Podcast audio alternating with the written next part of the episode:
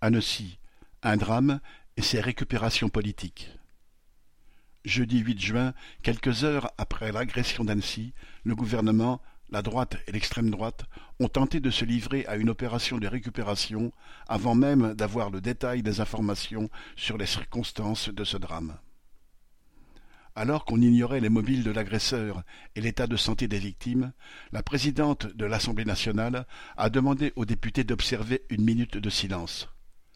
Aurore Berger, députée Renaissance, a saisi l'occasion pour cracher son mépris aux opposants à la réforme des retraites, taxant la discussion parlementaire de bataille de chiffonnier en décalage quand des enfants sont en état d'urgence absolue. Le ministre de l'Intérieur Darmanin, lui, s'est placé sur le terrain de l'extrême droite. Au JT de TF1, après avoir expliqué que l'agresseur était en situation régulière, il a insinué qu'il y aurait pourtant un lien entre son statut de demandeur d'asile et son acte monstrueux. Quant à Macron, il s'est donné le beau rôle.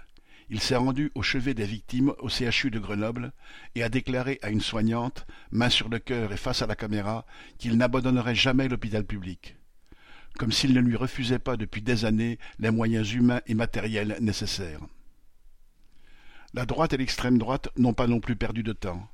À peine connue la nationalité syrienne de l'agresseur, les dirigeants LR Retailleau, Marlex et Ciotti y sont allés chacun de leur couplet contre l'immigration, de façon plus ou moins outrancière.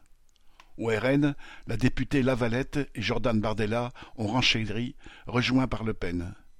Zemmour a carrément assimilé les demandeurs d'asile à des tueurs d'enfants et vociféré contre un prétendu « francocide ».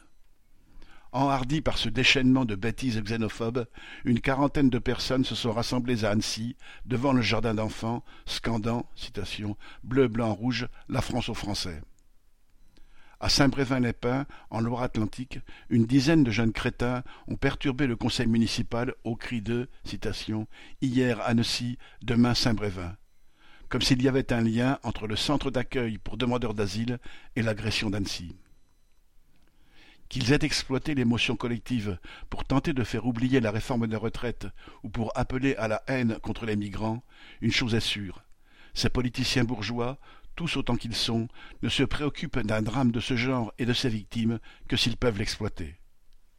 Julie Lemay